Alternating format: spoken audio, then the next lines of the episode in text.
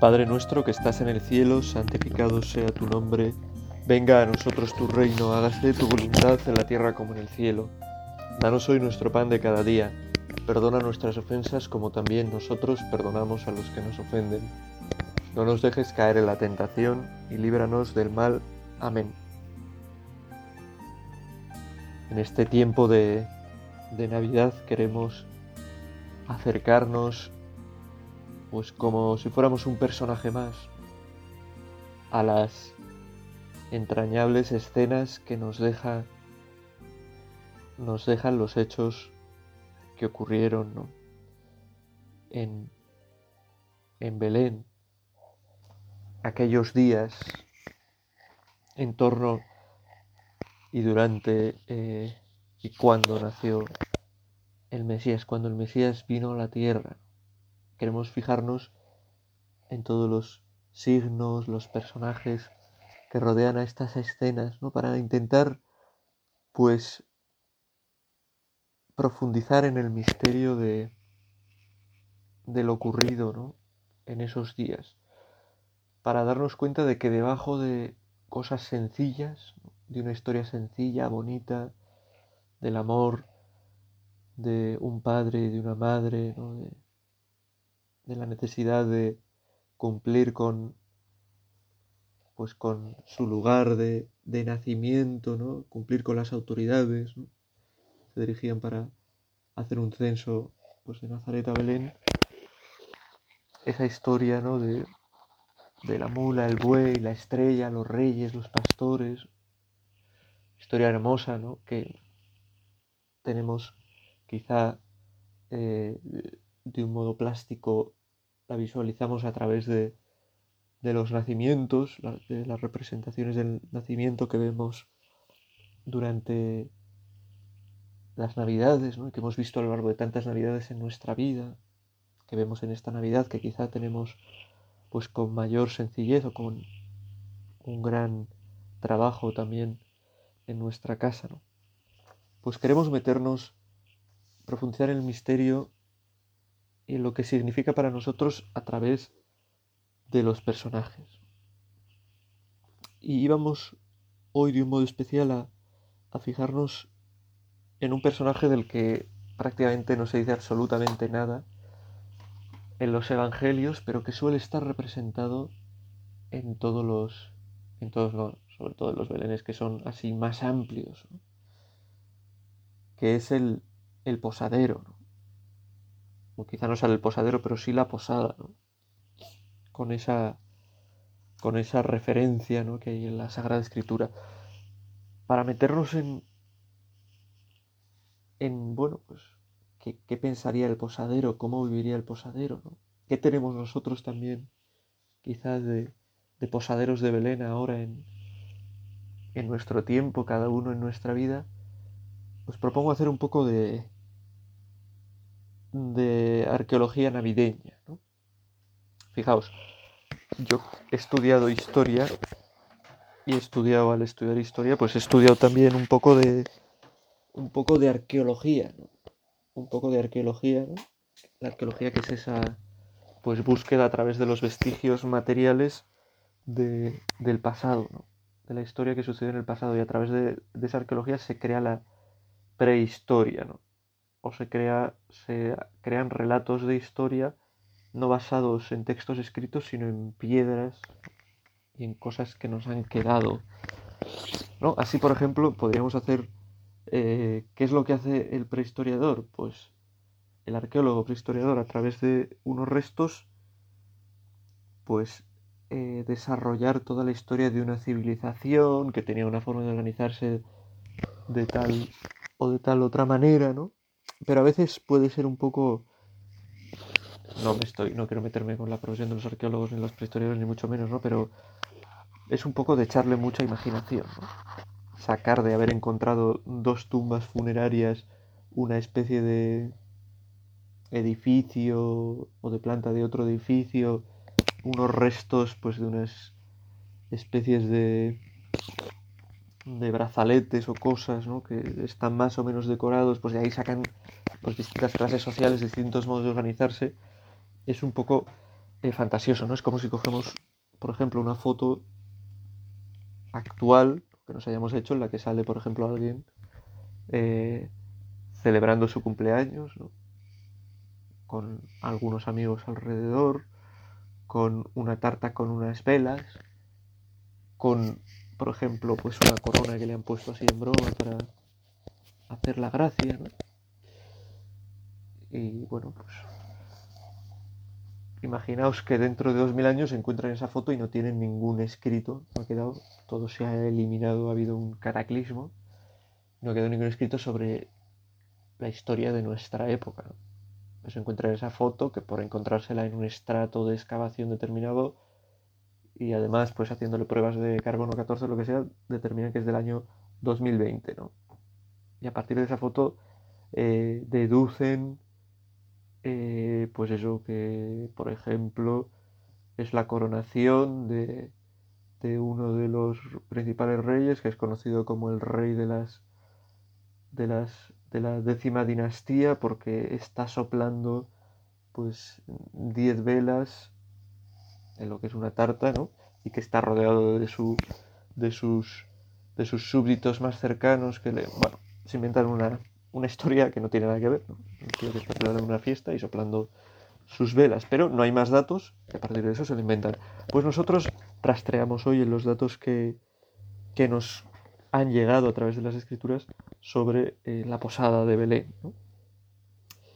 Miramos en los evangelios de la infancia de Jesús, en Mateo, después de, de decir cómo José recibe la visita del ángel que le dice que acoja a María y que vaya a Belén con ella, Simplemente dice, y sin haberla conocido, ella dio a luz un hijo al que puso por nombre Jesús. No menciona en ningún momento la posada, ¿no? Tenemos que irnos a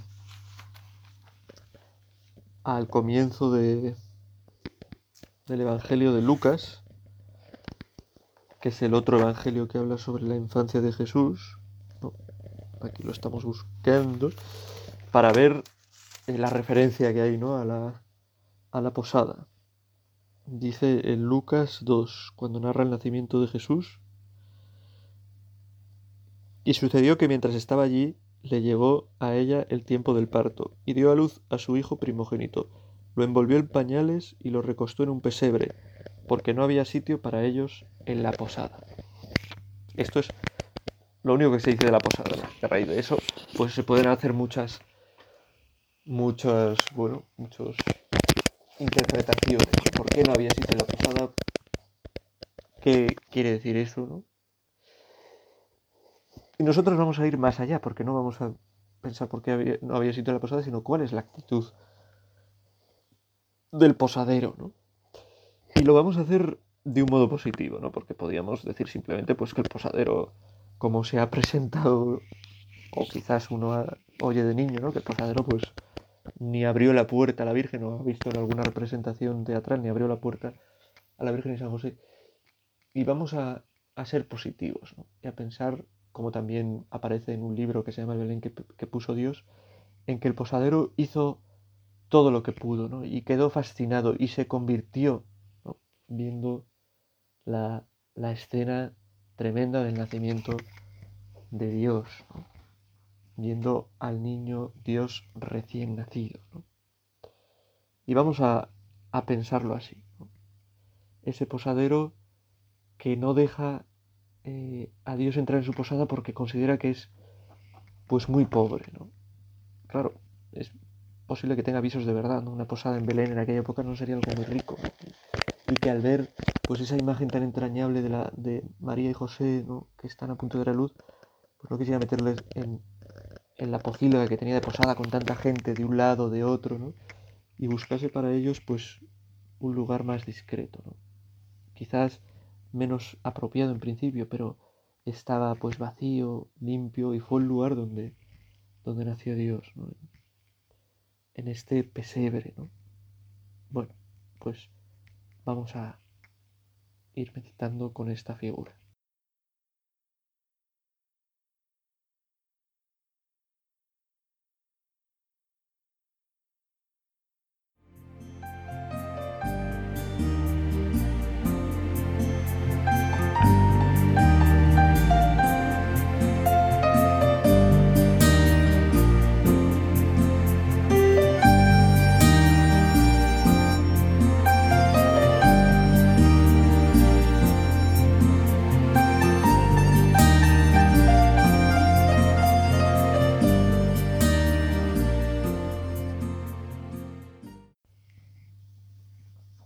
Era una noche fría en Belén.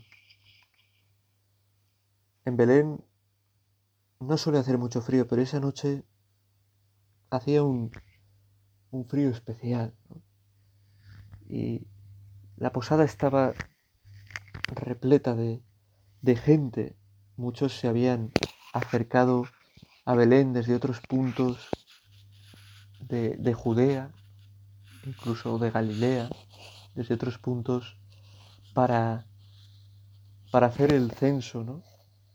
Al que pues el emperador romano había llamado, ¿no? A censar a la gente de, a la gente de esta tierra.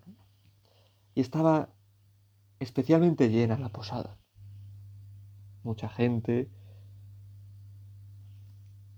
Podéis pensar con esa visión que tenéis de, de vuestra época que una posada es como un hotel de los que ahora podéis contemplar, con sus habitaciones individuales o dobles o triples, sus baños, sus cada bueno, cada familia pues, con su habitación, con su separación, pero la posada de Belén era un lugar bastante bastante poco parecido a esto. Era un, un gran patio con abrevadero donde se mezclaban pues hombres, mujeres, niños, durmiendo, ¿no? prácticamente sin separación. Era más bien pues como un, un lugar donde te podías recoger porque era un lugar cubierto, donde pues cada uno pues hacía hacía diferentes había diversos fuegos donde la gente se calentaba, pero era una situación de cierto hacinamiento. Era un hacinamiento el que se respiraba allí. Esa noche llamaron a la puerta ya cuando pues prácticamente eh, no cabía nadie más en aquel lugar. Y, y yo, que era el posadero, pues fui a abrir la puerta y me encontré una escena que se quedó clavada en mis pupilas. Un hombre alto, joven, fuerte, llevaba a su esposa a lomos de, de un burro, ¿no? Y un burrito. Y llamaban pidiendo un lugar para, para reposar. Y no solo querían un lugar para reposar, sino que además me decía ese hombre, mi mujer, va a tener el niño ya pronto. Ya está dando los síntomas de que el niño va a llegar. Queremos un lugar, me gustaría, ¿no? Me pedía él un lugar pues tranquilo, limpio, donde pues pueda llevarse a cabo esto. Y yo pues pensé en que no podía ser en la posada, ¿no? La posada estaba llena de gentes, todos los rincones atestados.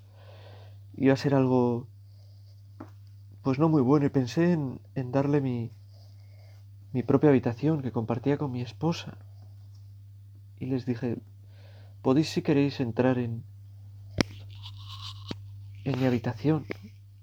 Yo y mi esposa nos iremos a dormir al establo, que era un lugar que había al lado, donde descansaban algunos animales, un lugar lleno de paja, pero un lugar que en medio de su pobreza tenía cierto esplendor, ¿no? porque era un lugar que estaba solitario, tranquilo, en medio del bullicio que había en aquella posada, pues era un lugar quizás mejor para descansar. Y este hombre, San José, luego descubrí que se llamaba José, me dijo, no, no queremos quitaros vuestra habitación. ¿Nos podríais dejar a nosotros esa, ese establo? Yo le contesté que sí y le dije a mi mujer que por favor que, que adecentar el establo, que pusiera pues un lugar con paja cómodo donde pudieran pasar la noche, ¿no? Y así, así lo hizo. Y allí pudo nacer este niño, que después pues ya descubrí que era alguien grande, que era el Mesías, el Hijo de Dios.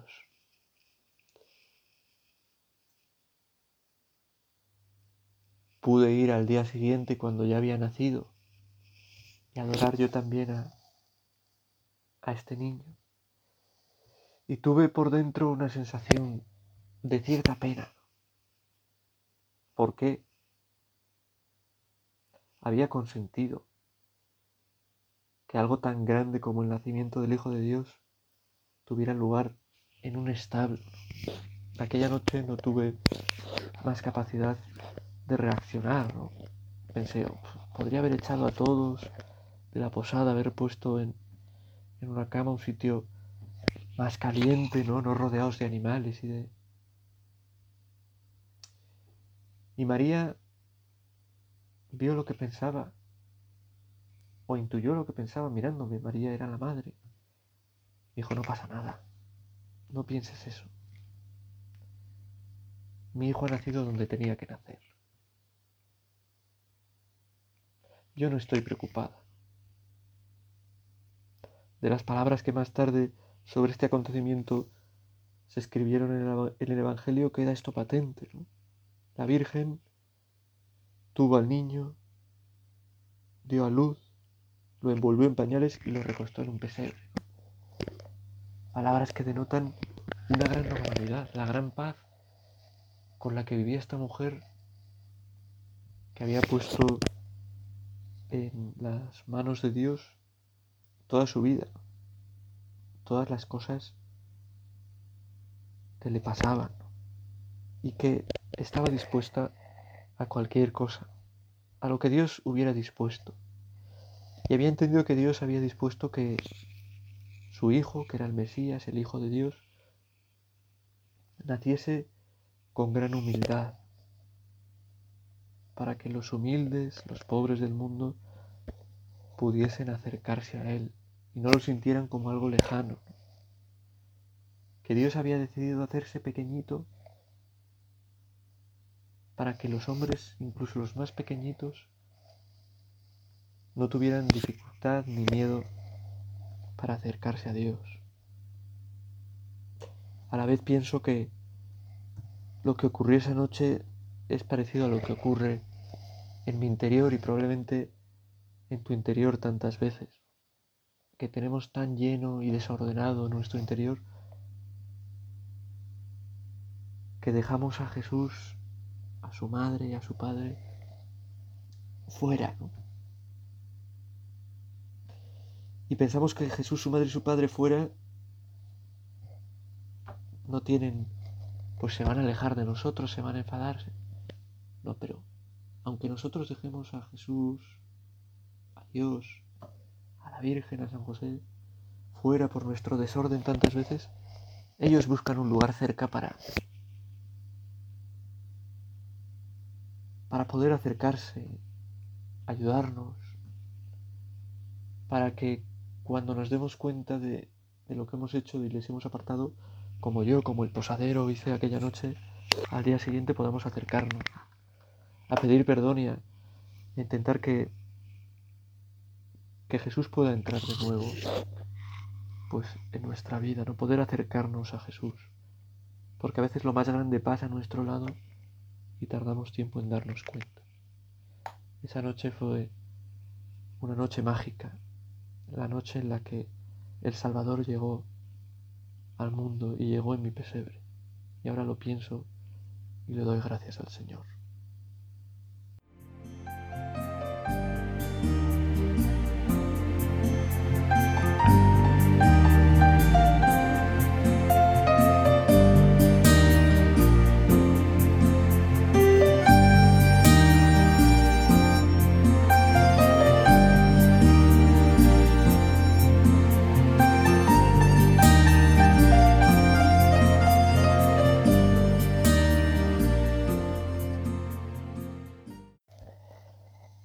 Hemos escuchado el, el relato del posadero en esa, en esa noche, en esos días en los que, en los que la Virgen San José, Dios, estuvo tan cerca de él, ¿no?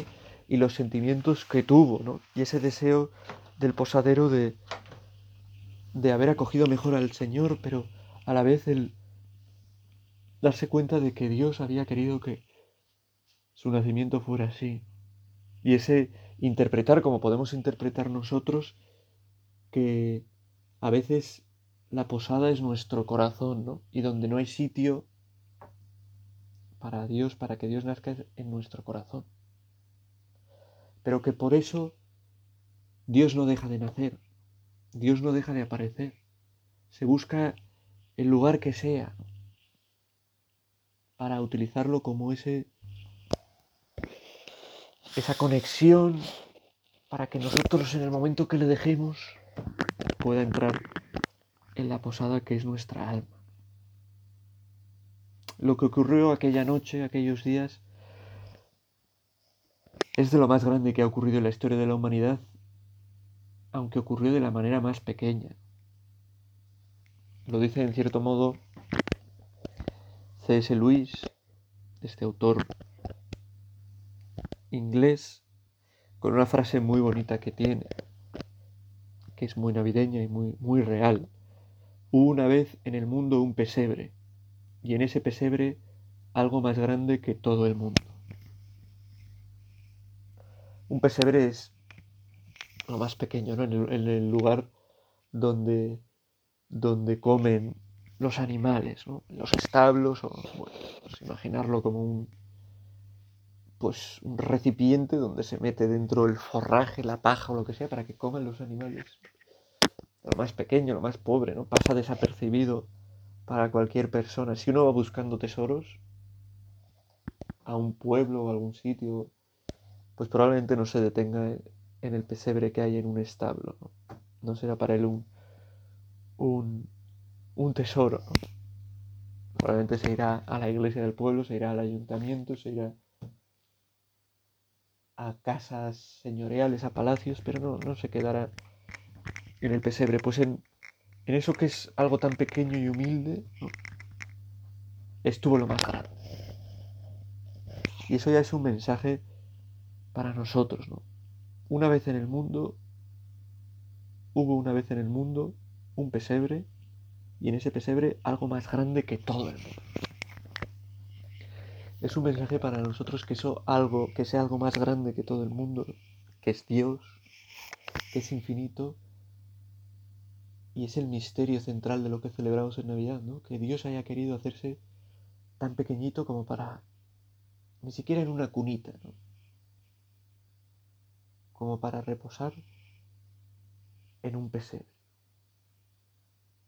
Y nos habla de ese deseo que Dios tiene y lo observábamos en lo observábamos en, al principio, ¿no? En, la, en la anterior parte de esta meditación, ese deseo que Dios tiene de acercarse a todos. Por eso quiso nacer ahí, en ese pobre establo, de esa pobre posada. Y nosotros tenemos que ser como ese posadero, que aunque no le acogen la posada, pues por los motivos que sean, pues acaba pues dándole su establo, acaba dándose cuenta de que lo más grande está en lo más pequeño. Lo más grande Dios muchas veces está en lo más pequeño y en lo más pobre. Yo pienso muchas veces cuando Jesús dice en el Evangelio, no, he venido a por los justos, sino por los pecadores. Lo más grande, Jesús, Dios, el sin pecado, el justo, está en lo más pequeño. En el pecador se hace cercano, presente. Por eso pasa algo misterioso con nuestro pecado, que realmente nuestro pecado hace que nosotros nos cerremos por completo, sobre todo si es un pecado mortal, a la acción de Dios, ¿no? Le demos la espalda, pero eso no hace que Dios se aleje de nosotros. Esa es una interpretación mala de lo que pasa con el pecado. Nos alejamos nosotros con el pecado, pero Dios no se aleja. Es más, no he venido a por los justos, sino a por los pecadores. Dios se acerca para intentar salvarnos. Dios se mete en ese pesebre, ¿no? En esa sencillez, en esa... para llegar incluso al corazón del que está más alejado, del que es más pobre. Y ahí es donde brilla la luz de Dios. Y ahí el posadero se dio cuenta cuando le echó de la posada porque no había sitio, porque no lo consideraba digno, por lo que fuera. Se dio cuenta luego que ahí en el, en el pesebre de su establo estaba lo más grande. Y seguramente, pues, dándose cuenta de esto, pues como un pastor más, ¿no? Porque podemos pensar que un posadero era un potentado de Belén, pues era un hombre sencillo más, ¿no? Como un hombre sencillo más, pues se acercaría también a adorar a Jesús. Lo más grande se hace presente en lo más pequeño para llegar a nosotros, que como el, como el posadero, como todos los personajes que había presente en ese momento en Belén, sobre todo los sencillos, para eso, pues para que pudieran acercarse a Él, ¿no? Y reconocer su grandeza. El posadero sin duda tuvo la gran suerte de encontrarse en su vida con María, con José y con Jesús de encontrarse con el Mesías. Quizá no se dio cuenta al principio, y eso nos pasa a nosotros también en nuestra vida, ¿no? Al principio, cuando Dios se acerca en un necesitado, cuando Dios se acerca en un hermano que, que, sufre, ¿no? Como igual estamos pensando, pues, en la gente que nos cae bien, en, en las cosas que queremos comprarnos, pues no nos damos cuenta, ¿no? de que Jesús se acerca a eso, eh, en esas personas, en esas circunstancias, y cerramos la puerta a Jesús. Pero la vida es eh, convertirse. La vida es darse cuenta de cuando Dios pasa a nuestro lado y, aunque sea tarde, acercarnos a Él. Aunque sea tarde, pues mirar por lo menos en el establo de nuestra vida, ¿no? en el lugar más, más esquinado de nuestra vida para encontrarnos de nuevo con ese Jesús al que hemos esquinado nosotros, al que le hemos mandado al pesebre.